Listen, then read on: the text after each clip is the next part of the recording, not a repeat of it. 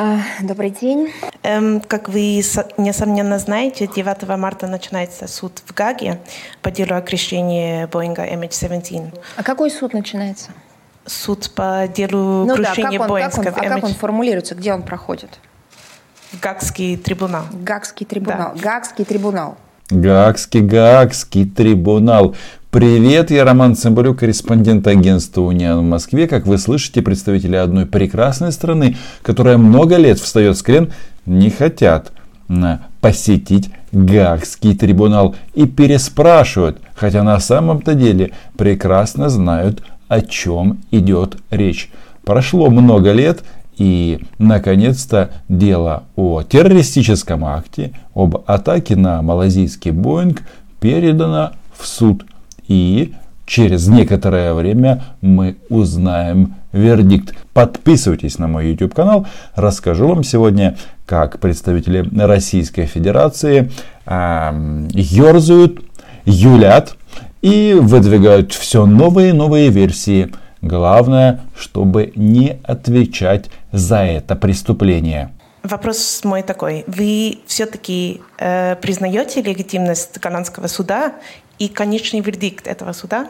И как вы относитесь к предложению нидерландских властей? Нет, ну это вопрос некорректно. Как можно? Вы, вы понимаете, вы меня в какое-то странное э, положение. Я должна признать или не признать легитимность э, судопроизводства в, Ни, в Нидерландах как я могу это сделать глобально? После такого простого вопроса Мария Владимировна выдала 15-минутный монолог на тему, почему а, обвинять Российскую Федерацию совсем некорректно. Вы, наверное, речь, речь идет о конкретном процессе или о чем? Конечно. Так что три из этих четырех подозреваемых, они граждане России.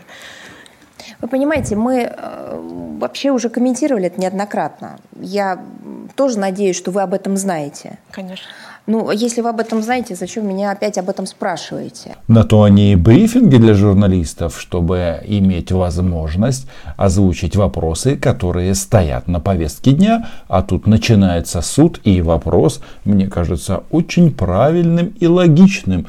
Потому что, да, э, этих ребят, четыре обвиняемых, они э, будут заочно а, принимать участие в суде, потому что по каким-то причинам они тоже не хотят в Гаагу и а, прячутся где-то на территории Российской Федерации. Но тем не менее это же прекрасно, когда а, трое из четырех подозреваемых граждане Российской Федерации. Так сказать, в рамках проекта «Гражданская война в Украине». Потому что ведь отвечать на этот вопрос надо не да и нет. Это вопрос, а, который очень сложный, и, соответственно, комментарии должны быть развернутыми. А, если все-таки а, преобладает концепция такого политического шоу, то действительно и вопросы и ответы будут на уровне «да-нет», выберите из трех картинок э, одну. Насчет картинок Мария Владимировна ставит себя в сложную ситуацию, потому что ведь кто-то, например, ее начальство, могут провести тест-провокацию и предложить на выбор три картинки, на каждой из которых будет Владимир Путин. А выбрать придется одну. Но как бы там ни было, а, идея в чем? Что если представители России будут осуждены э, судом Нидерландов, тогда это провокация. И, естественно, Российская Федерация будет громко топать. А, будут масса заявлений. А, десятки экспертов заявят, скажут а, и покажут свое негодование. Потому что, ну, подумаешь, сбили пассажирский самолет. Ведь сейчас главное все отрицать. Да? А если речь идет о глобальном э, ответе или поиске ответа на вопрос, что же произошло уже много лет назад, э, тогда и ответы, и подходы должны быть серьезными. Что произошло много лет назад, по сути, э, сразу дал понять э, российский террорист а, Гиркин. Он, кстати, как раз и входит в эту группу из четырех подозреваемых. И а, тогда он а, на весь мир заявил, что сбили украинский Ан-30, а выяснилось, что это MH17. То есть эти товарищи целились по украинскому самолету, а попали а, в пассажирский. Мы говорили о том, что необходимо полноценное расследование, международное расследование, включающее всех фигурантов, а, включающее все данные – включающие всю информацию, которая имеется официально у государств. Что я имею в виду? Соответствующих служб. Нужно отметить, что международное расследование, которое курируют Нидерланды, оно а, ни разу не меняло а, так сказать, а, подозреваемых. И с каждым днем и с каждым годом просто количество вот этих вот свидетельств становилось все больше, и дело становилось толще, и вина а, Российской Федерации, ну, она была видна сразу, а сейчас это просто а, все, ну, так сказать, наполнили юридическими смыслами. Но о чем говорит Захарова? О том, что расследование обязательно а, должно проходить с Российской Федерацией. Хотя возникает вопрос, какого боку? Потому что катастрофа произошла не на территории Российской Федерации, и самолет погиб не российский, российских граждан там нет. И тут возникает закономерный вопрос, а почему вы должны принимать участие в расследовании? Я этот вопрос спрашивал у пресс-секретаря Владимира Путина Дмитрия Пескова, а он сказал очень просто. Дело в том, что а, Россию обвиняют а если ее обвиняют, она должна принимать участие в расследовании. Аналогия здесь очень простая, и в принципе можно было бы эту ситуацию рассмотреть, если бы в России обвиняемые в тяжких преступлениях принимали участие в расследованиях. Но это же не так, они просто сидят в СИЗО. Обмен на равных условиях этой информации, а также использование специализированных а, институтов, международных институтов, которые основаны на международном праве. Я понимаю, что вы, наверное, не хотите это слышать, вам, наверное, это неинтересно. Речь идет о том, что не все свидетельства Российской Федерации приняты, так сказать, к рассмотрению. Но здесь как бы ситуация совсем простая. Дело в том, что эти свидетельства, они постоянно меняются в зависимости от того, как э, проходит расследование. И я вот прекрасно помню, что сразу после аварии российские военные докладывали на весь мир, что они видели украинские Су-25. Но потом прошло какое-то время, и они увидели совсем другую картинку на своих радарах. И самолетов украинских там уже не было. Но, как говорится, тут сделали монтаж и вроде бы считают, что это уже не важно. Но есть люди, которые помнят все. В этой ситуации россияне действуют очень просто. Их технология это информационный спам.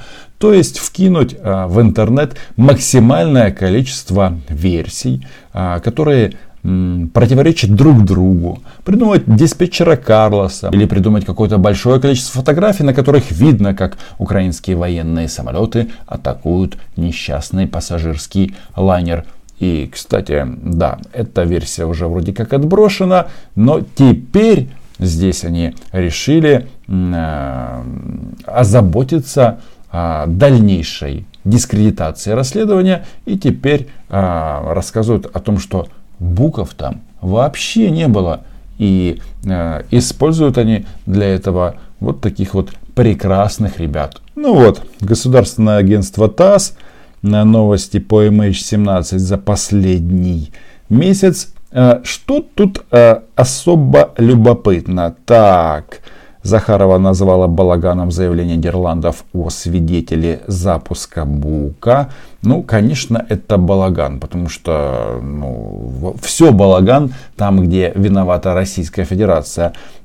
Так, а последняя история у них это вот это, что крушение малазийского Боинга на востоке Украины в июле 2014 года на востоке Украины. Никаких Луган тут не, нет. Потому что, когда речь касается этого преступления, они почему-то сразу забывают о молодых республиках.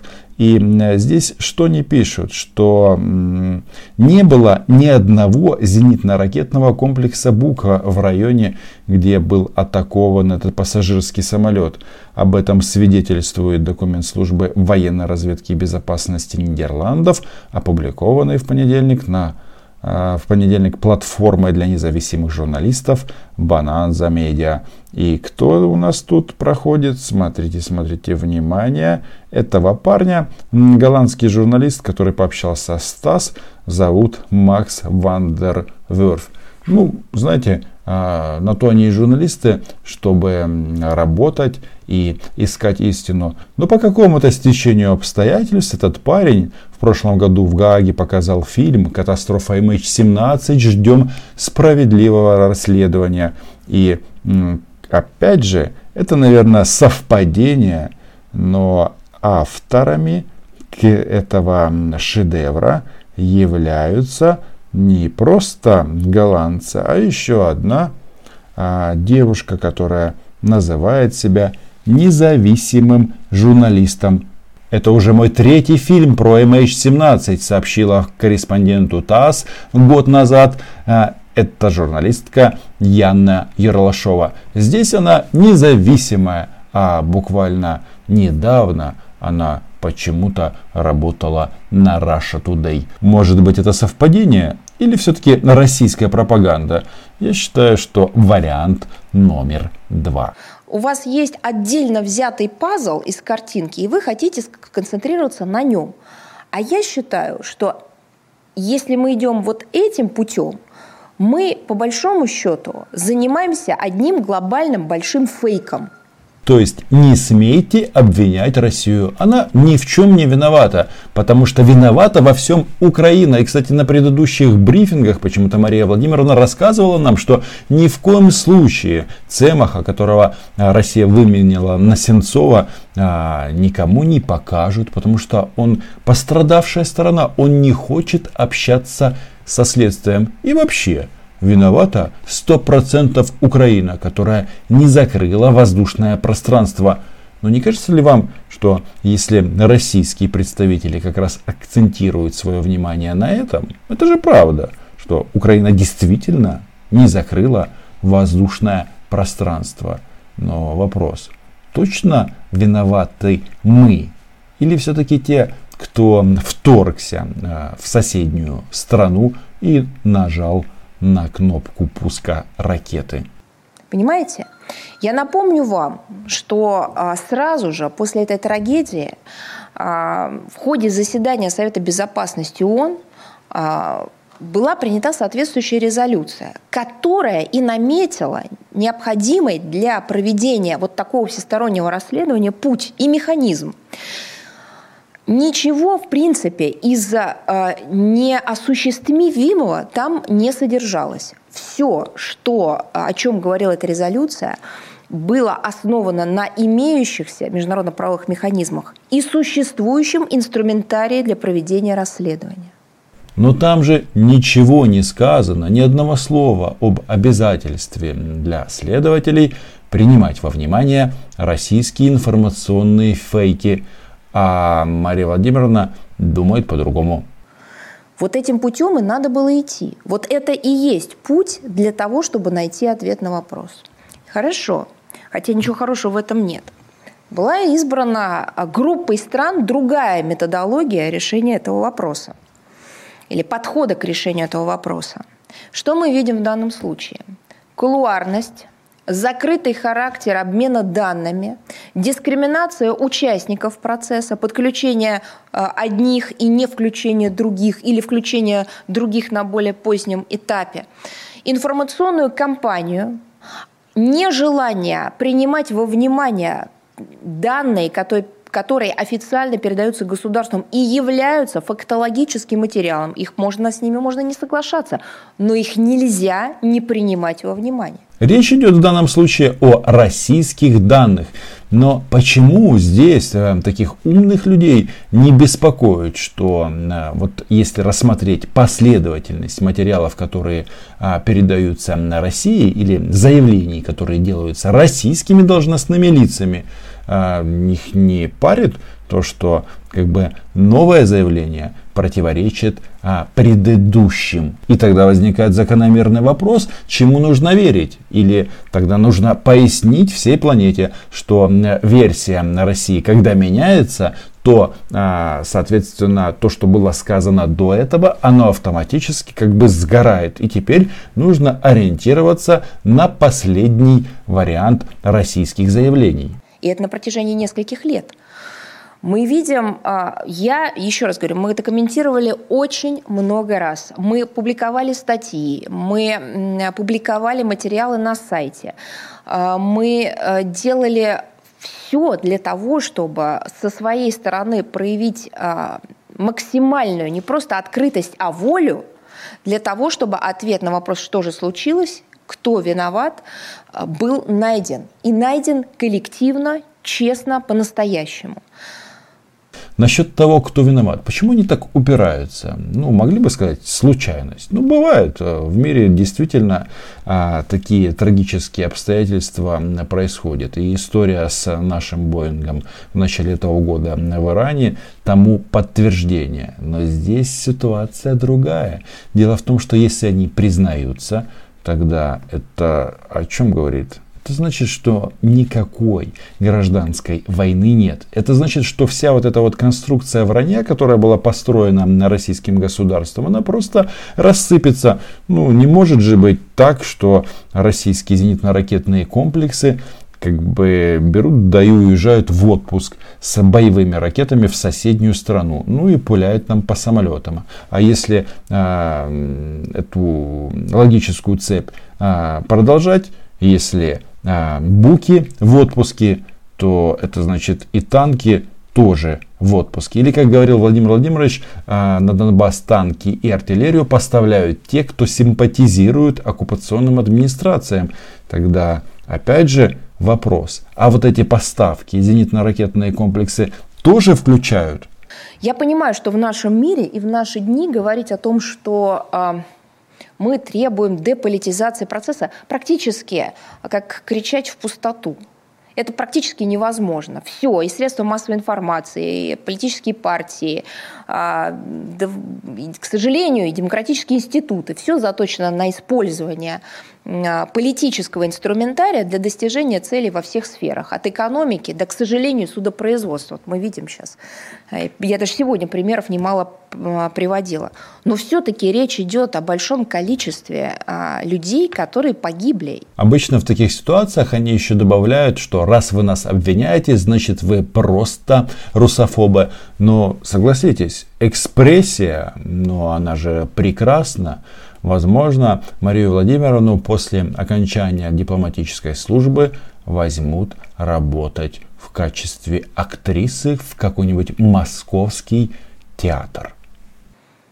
Ну давайте начнем с банального, самого простого обмена радиолокационными данными тех стран, которые так или иначе имеют к этому отношение. Я имею в виду, у которых была способность и возможность э, обладать такими данными. И эти данные у них есть.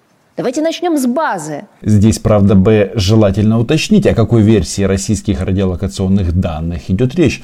А, о тех, где есть украинские а, штурмовики, или а, там, где их уже нету. Потому что, ну, согласитесь, э, в таком деле это важно. Второй момент. Я еще раз говорю, я не человек, который связан с юриспруденцией, с, с расследованиями и так далее. Но я просто как, вот как гражданин, как обыватель, но так или иначе немало прочитавший в своей жизни немало, посмотрев, немало посмотревший, я никак для себя не могу ответить на вопрос, почему до сих пор обломки очень крупной части фюзеляжей самолета не вывезены а, из этих мест. Вот, вот этот, на этот, вот, вот это второй блок, который нужно решить. Ну, это, это не то, что несправедливо, это дико.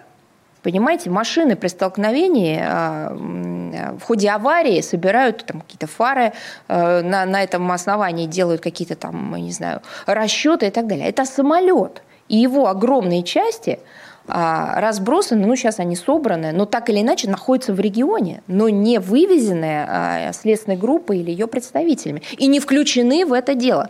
Вы как, ведь речь идет не, не о том, что они находятся на дне океана, э, или о том, что они э, в, не знаю, в джунглях, в, трудно, в труднодоступных местах. Речь идет о том, что их можно приехать и забрать. Почему это не делается?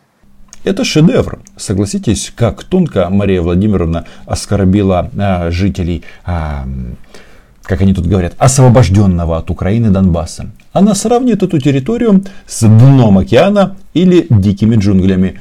Ну, не знаю. Когда там был украинский флаг, конечно, такие определения не использовались, потому что это был цветущий регион со своими особенностями и, самое главное, со своим влиянием и авторитетом. Но освободители это все обнулили. Но о чем а, самое главное а, нужно сказать? Дело в том, что Мария Владимировна, она таким вот образом очень часто упрекает иностранных журналистов, западных журналистов в том, что они не ездят на оккупированную часть Донбасса и не рассказывают о том, как там люди борются за право разговаривать на русском языке. А знаете, почему они не ездят?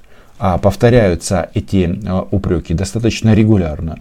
Потому что оккупационные власти, они а, не аккредитовывают и не допускают туда иностранных журналистов. Вы не знаете почему? И я не знаю. Но что-то мне подсказывает, что а, вот эта вот схема, мол, э, ну, почему вы не забираете э, обломки самолета? Мол, а, это значит, что вам все равно, вам наплевать на, на расследование. Но когда возникает вопрос, ну мы же не можем, там же э, люди с автоматами, вы же военным путем э, контролируете эту территорию. Тогда ответ всегда один, а нас там нет. Кстати, как только на этой территории будет восстановлен порядок, принятый в Донецкой области, все проблемы такого рода будут решены. И касается это, конечно, не только обломков самолета. Я вас слышала, можно я все-таки, у меня очень короткий дополнительный вопрос. Нидерландский именно с, э, с связи этого дела, судебное дело, потому что все-таки это же все начинается э, и с чем-то закончится, наверное, это же судеб, судебное дело. Вы, вы, вы, вы серьезно сейчас? Я Вопрос вы... такой. Нет, нет, подождите, подождите. Ну, подождите. Ну, вы можете мне задать вопрос. Я же тоже могу реагировать на ваши вопросы. Угу. Вот вы сейчас сказали, это же чем-то закончится. Да, к сожалению, именно западное сообщество показывает, что наиболее резонансные дела ничем не заканчиваются. Вы что, не знаете? В судебной практике бывает по-разному, но что-то мне подсказывает, что именно в данном случае а, мы услышим вердикт и будет это достаточно быстро. В результате в тюрьме голландской будут забронированы места для виновников этого страшного преступления. Подписывайтесь на мой YouTube канал и читайте агентство Униан. Чао. Сколько в мире примеров а, а, глобальных катастроф или резонансных э, убийств, которые до сих пор э, не были расследованы. Я боюсь показаться банальной, но мы вот недавно всем миром отмечали уже юбилейную дату с момента убийства Кеннеди.